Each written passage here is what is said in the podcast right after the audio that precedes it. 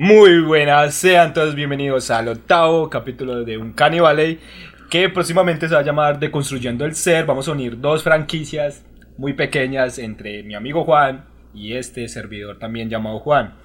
El tema que vamos a tratar hoy en este capítulo, que es el último de esta temporada, es el ser. Te preguntaré algo. ¿Eres cristiano, cierto?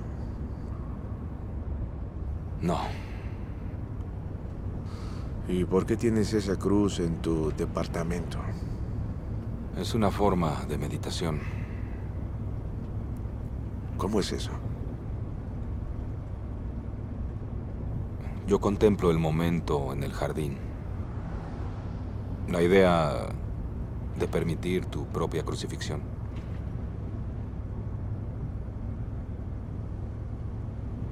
Pero si no eres cristiano, entonces ¿en qué crees, amigo? Creo que la gente no debería hablar de esta mierda en el trabajo. Espera, espera.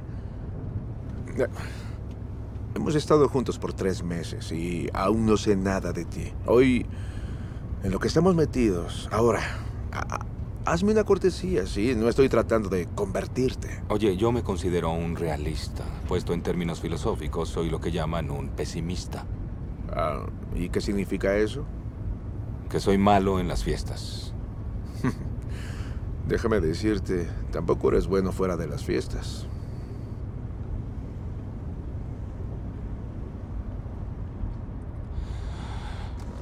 Creo que la conciencia humana es un trágico paso en falso en la evolución. Nos volvimos demasiado conscientes. La naturaleza creó un aspecto de la naturaleza separado de sí mismo. Somos criaturas que no deberíamos existir, según la ley natural. Oye, eso suena bastante jodido, Rust. Somos cosas que operamos bajo la ilusión de tener una identidad, una acreción de experiencias y sentimientos sensoriales, programados con una total garantía de que todos somos alguien, cuando de hecho todos somos nadie. Bueno, Juan, hace mucho que no nos vemos, ¿no? Prácticamente dos meses, pero como dicen, año nuevo, podcast nuevo y empezando con toda ahorita damos el contexto manga literario. ¿Cómo ha sentido usted su individuo, el ser suyo? ¿Cómo lo ha sentido? Esa es una pregunta muy directa para empezar. Eh, el ser mío está tranquilo, está viviendo todo con bastante tranquilidad. Yo pienso que uno siempre se deja como abordar por cuestiones que están muy en la moral, es decir, en lo bueno y lo malo, pero al fin y al cabo podemos ser más observadores de eso que víctimas o, o no sé, o también de victimarios de eso bueno y malo que existe en, en esa condición humana de existir. Y su ser, Juan, ¿qué tal su ser? Y pues, eh, usted ya sabe que ya hago parte de un porcentaje aquí en Colombia, ¿no? Del desempleo. Pero pues no, el ser muy bien. Es cierto, Juan, ya se graduó. Sí, ya. Eh, bravo. Que, que, el editor, que es usted, ponga sonidos de aplausos al fondo. ahí está, ahí. Sí, sí. Bueno, no, pues muy bien, muy contento, ya que pues todo ha salido relativamente bien, mucha presión por encontrar un trabajo, ¿no? Es como lo que en estos instantes me aterra, pero me aferro a que algo va a salir. Yo apuesto que los jóvenes finlandeses no están preocupados por eso. están preocupados para hacer tenis. pero bueno, pero sí, ha estado, han sido días complicados, pero no a Sara. Bueno, Juan, tomando el contexto manga literario, poniéndolo otra vez, digamos, en algún instante de tiempo con el manga vagabond, que lo hemos tomado mucho porque pues, es un manga que toma mucho de estas cuestiones del ser, del existencialismo, de la violencia y de muchos otros aspectos del ser humano. En este caso, digamos, a mí hay una frase muy importante que creo que para este podcast es, del ser es algo realmente relevante, que es el ser humano es, es totalmente libre, o sea, es totalmente libre, pero está atado a algo espiritual. ese, es el ser humano, ¿no? Es totalmente libre en qué medida, pero pues está atado a algo espiritual. Todos buscamos creer en algo, más allá de nuestra... A veces. En muchos casos. Pero sí, siempre, siempre se busca como, digamos que hace días estaba en una clase de hecho y el profe hablaba sobre la salud, como el bienestar del, del sujeto psicológico. Entonces el profe hablaba algo así como que, que siempre había que llenar la parte espiritual. Eh, en unos años atrás quizá yo hubiera negado eso, digamos que porque no estaba tan cercano a esa parte y hubiera como contrariado esa idea, pero digamos que de alguna u otra forma lo espiritual es como eh, en lo que uno cree y con base a eso erige y crea unas conductas de vida y unos patrones y unas maneras de pensar que no siempre subyace, digamos, a, a, una deidad o a una cuestión meramente religiosa, porque hay gente que no cree en nada, pero digamos que cree en, la ciencia, bueno, esto es como lo más común, pero también hay gente que simplemente cree en en el carro que tiene, por ejemplo, y guía su vida y su patrón de vida a limpiar el carro. Entonces ahí es donde hay como un concepto de espiritualidad que siempre es muy ambivalente y muy subjetivo al contexto, a la persona, y que no siempre espiritualidad es una cuestión de religión meramente. Listo, bueno Juan, ya que hemos abordado el tema, como siempre vienen las preguntas y bueno, ¿qué es el individuo? ¿Qué es el ser humano? oh, Juan, responda la, la, la, pregunta que, que lleva buscando la mitad de la humanidad durante todo su tiempo. Me estás siendo sarcástico, ¿no? sí, sí, Juan. Pero no, o sea, o sea estoy expresando la dificultad que subyace a explicar esa pregunta. Por eso mismo, esa, esa era idea. Está bien, igual, igual siempre digo que está como muy arrojado a mi perspectiva, que es el individuo. Eh, yo pienso que, que no hay que, utilizar el término individuo de por sí es, es casi imposible. Es imposible en el hecho de que no somos un individuo casi nunca. Casi nunca, o yo diría que la mayoría de la población no es individuo. De hecho, se dice que es sujeto. Pero no por una cuestión de error gramatical, sino por, por el trasfondo que existe en el hecho de ser individuo y el hecho de ser sujeto. Porque el que está sujeto está sujeto a algo externo de él. Entonces, eh, casi siempre estamos sujetos a algo, digamos ya sea a, no sé, a, a, un estilo de vida, a un gobierno, a una sociedad, al convivir con el otro necesariamente, que pienso que igual es algo vital, pero siempre estamos sujetos también a las ideas del otro o a lo que nos han enseñado, que de hecho eso también lo hemos hablado en los otros podcasts, que es como las costumbres que a veces estamos sujetos a ellas. Entonces diría que el individuo es más bien un ideal, un ideal del hombre que es un individuo, es eso, es el hombre lo que quiere ser, que quiere ser uno consigo mismo, eh, según sus propias ideas, según sus propios pensamientos, pero a la vez siempre se topa con esa barrera de que, de que no lo puede ser, que siempre va, va como coger cosas de otro, de otra, de otra cosa, de, otro, de otra esencia, de otro objeto, de otra persona o de otro símbolo, por así decirlo. Bueno, Juan, eh, siguiendo, ¿cómo se construye el ser?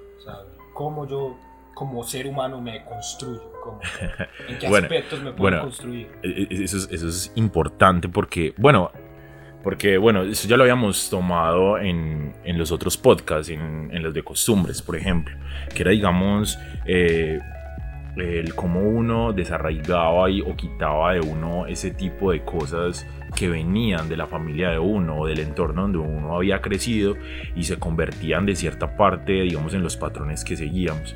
Entonces, pienso que hay muchas formas como uno de construirse, pero pienso que para uno descubrir en qué forma se construye, porque cada sujeto o cada, cada persona eh, se construye de forma diferente, ya sea por el arte que, tengan o por las cosas que les guste hacer o por la música que les guste escuchar, todo proviene como de cuestionarse. Si uno se cuestiona a sí mismo, digamos, eh, ¿por qué yo estoy haciendo esto? Eh, ¿yo por qué creo en esto? Eh, ¿yo por qué escucho este tipo de música? ¿Por qué me gusta este tipo de libros? Eh, ¿Por qué hago esto cuando me levanto? ¿Por qué hago esto antes de acostarme?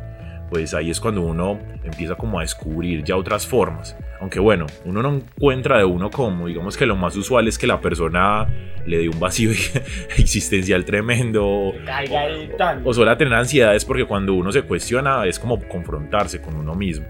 Pero después de eso uno va como comprendiendo el proceso de, digamos, de cuestionarse, porque uno nunca se deja de cuestionar y si uno dice, no, es que yo ya me cuestioné todo y ya aprendí todo, pues eso ya es más un sesgo que cualquier otra cosa. Sí, porque pues, sí. en cada momento estaba aprendiendo más, desaprendiendo más.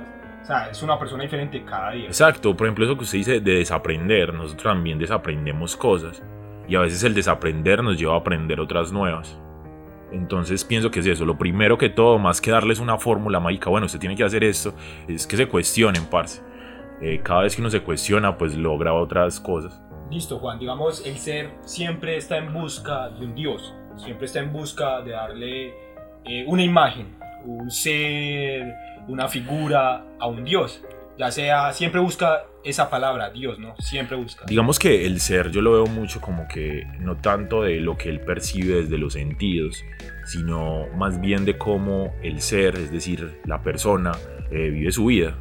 Es decir, cómo le da valor e interpreta esa experiencia de vida. Y pues como para dejar ese, ese, apartado claro de ser. Y, en cuanto a la pregunta que usted me hace, eh, diría que tiene que ir mucho con De hecho es muy común eso de, que, de que busquen un dios, por ejemplo, porque es, algo que está más que todo presente en las religiones eh, de Occidente, las religiones cristianas, por ejemplo, que siempre tienen este, esta figura de, salvación y, de que cierta forma sirve, porque digamos que la fe, independientemente de cualquier religión, pues ayuda eh, a superar o a generar, digamos que eh, no sé, unas, unas defensas para afrontar situaciones de vida. Es decir, si a su abuela le sirve ir a la iglesia y rezar para que calme su angustia sobre una cosa X o Y, o por una situación de vida, pues está bien. Eh, si la sirve a calmar, está bien, es un método catártico. Pero más allá, como ahondando en el símbolo de Dios, de hecho es muy frecuente que, digamos, eh, uno esté hablando, o a mí me pasa que a veces menciono cosas sobre budismo o taoísmo, y la gente llega y me pregunta, bueno, ¿y cuál es el Dios de eso? Porque siempre está como el símbolo de Dios importante y uno se queda como que, bueno, pero el budismo no tiene Dios. Bueno, en, la cuestión filosófica y todo eso, no tiene un Dios, porque se, se fundamenta más y se basa más en el, en el concepto de, filosofía de vida, es decir, eh, de las cosas que el hombre debe de hacer para vivir la vida plenamente o en tranquilidad. Listo, Juan, digamos, en algún instante yo veo mucho de pronto muchos mangas, muchas historietas, que el ser humano se supera a sí mismo. Eh, ya sea siguiendo un plan de entrenamiento realeta, pero en unos casos hay ciertos personajes que por medio de la meditación, ¿no? por medio de la contemplación, alcanzan la iluminación. ¿Tú qué piensas de eso? ¿Qué piensas de ese ser humano más, o sea, más allá del es ser que, humano? Es, que de hecho uno, uno, se pone como a ver eso y, y existen como formas de cómo, entre comillas, trascender porque eh, digamos que eh, Cristo, por ejemplo, eh, me parece de hecho muy curiosa la, filosofía del cristianismo y, de la figura de Cristo, porque él se hace divino después del sufrimiento. O sea, por ejemplo, Siddhartha Gautama, el, el tercer Buda, el tipo se sienta bajo un árbol a meditar y alcanza la iluminación. Más o menos así es la historia, en pocas palabras. Pero Cristo, bueno, soy cristiano, debo aclarar, pero me parece como a destacar. Cristo tiene que soportar, digamos, ciertas, ciertos castigos. Eh, de hecho, la crucifixión en sí, todo ese, ese evento, ese, evento simbólico, es como la muestra de que, de que Jesús tuvo que sufrir de alguna u otra forma para alcanzar su iluminación. Entonces, eh, lo veo más como, bueno, se puede ver desde muchas perspectivas. Por ejemplo, eh, lo que decíamos, Buda lo hacía más como desde la tranquilidad, es decir, viviendo una vida zeta, privándose de los placeres, porque eso también es una forma de sufrir, de sufrimiento al ser humano que está lleno como de todos esos instintos de conseguir placer, ya sea de la comida, ya sea de pareja o en sus múltiples dimensiones. Eh, entonces uno debe observar también esas cosas en, las doctrinas religiosas y espirituales de alguna u otra forma, es decir, cómo se obtiene eh, la tranquilidad o la iluminación, que la iluminación no es algo así como, como fantasioso de que bueno, eh, trascendí y todo eso, es más bien un estado mental. Bueno, Juan, digamos, en algún instante yo leí de un filósofo llamado Schopenhauer, el viejo Chopin, que nosotros éramos representación de la voluntad, que nosotros la voluntad era, era lo importante, era la voluntad de vivir, ¿no? Y ahí ya se plasmaba todo lo que era su, su doctrina filosófica, ¿no? sobre la voluntad.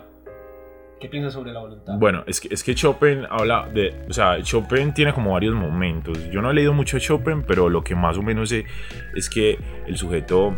O sea, tiene, tiene también una perspectiva ambivalente de la voluntad de vivir, porque él la ve como, como esta voluntad de vivir, es decir, lo que nos, nos, nos complace del vivir, que por otros autores es tomado como los instintos, es decir, nosotros también tenemos un impulso de, de, sobrevivir, de sobrevivir, por eso pues tenemos miedos a ciertas cosas, bueno, que tenemos ese impulso de sobrevivir y de mantenernos con vida y también de procrearnos, pero Chopin también dice como que esa voluntad de vivir nos puede causar malestar. De hecho, en algún punto Chopin habla sobre, sobre que lo, lo mejor sería que, que supiéramos que existe esa voluntad de vivir, es decir, ese instinto de vivir, pero a su vez también lo evitáramos, sabiendo que existe, para que no nos cause, digamos, malestar. De hecho, también Freud eh, hace días estaba como haciendo esa, esa, analogía entre la voluntad y que se aplica en la psicología, pues el tipo es un autor de la psicología, Freud.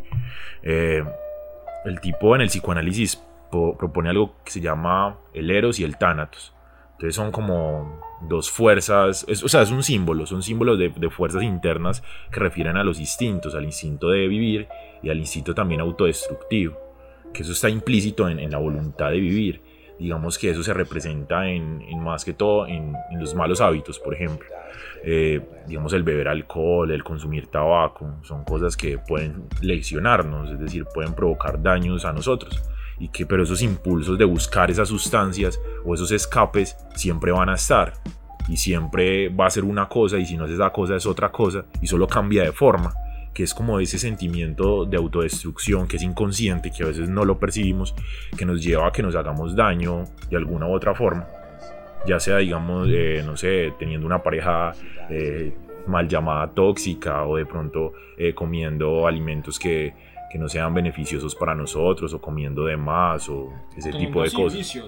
Sí. Autodestructivos así. Pero entonces esa voluntad de vida tiene dos caras, es lo, a lo que yo quiero llegar, que es también, digamos, que puede potenciar, digamos, nuestro disfrute o, vivir en plenitud, pero también puede, eh, pues, poner en juego esas situaciones de autodestrucción que debemos también como hacer conscientes y tomar decisiones con base a lo que sabemos, cuestionándonos que viene con lo que estaba hablando ahorita sobre lo de construirse.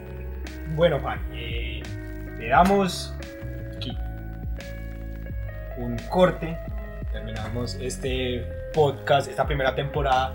Quería decir, puedo decir de qué va a tratar posiblemente, posiblemente la otra temporada, posiblemente, entre comillas, van a tratar de roles literarios y empezaríamos, si algo, con el héroe. Vamos a hablar ya del héroe. Eh, no, no. Aunque ahorita divagamos, eso, es lo chistoso. Terminamos el podcast y divagamos. Pero siempre agradeciéndole a usted por colocarle toda la lógica a esta primera temporada y lo que empezamos de la segunda temporada. Muchas gracias a todos. Eh, nos vemos en el siguiente capítulo de Un Caníbal y de Construyendo el Ser próximamente. Y bueno muchachos, como siempre digo, puede estar moribundo, hecho una chota al mundo, pero siempre está lleno de amor y paz.